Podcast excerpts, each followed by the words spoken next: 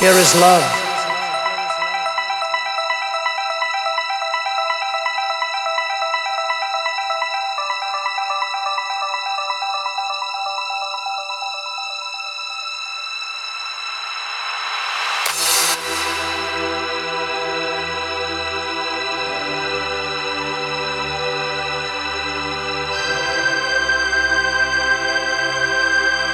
Here is love.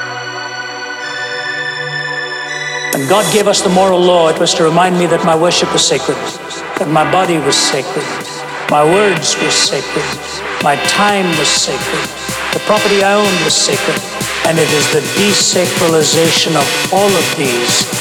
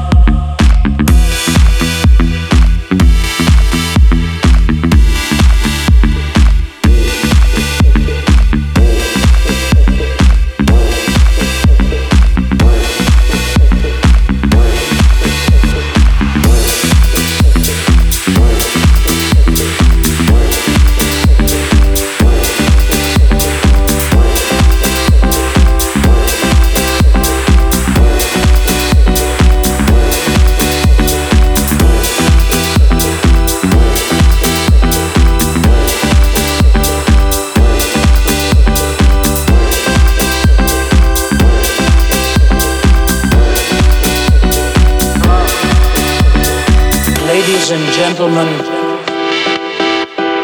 and these inviolable sanctities were preserved in those ten words.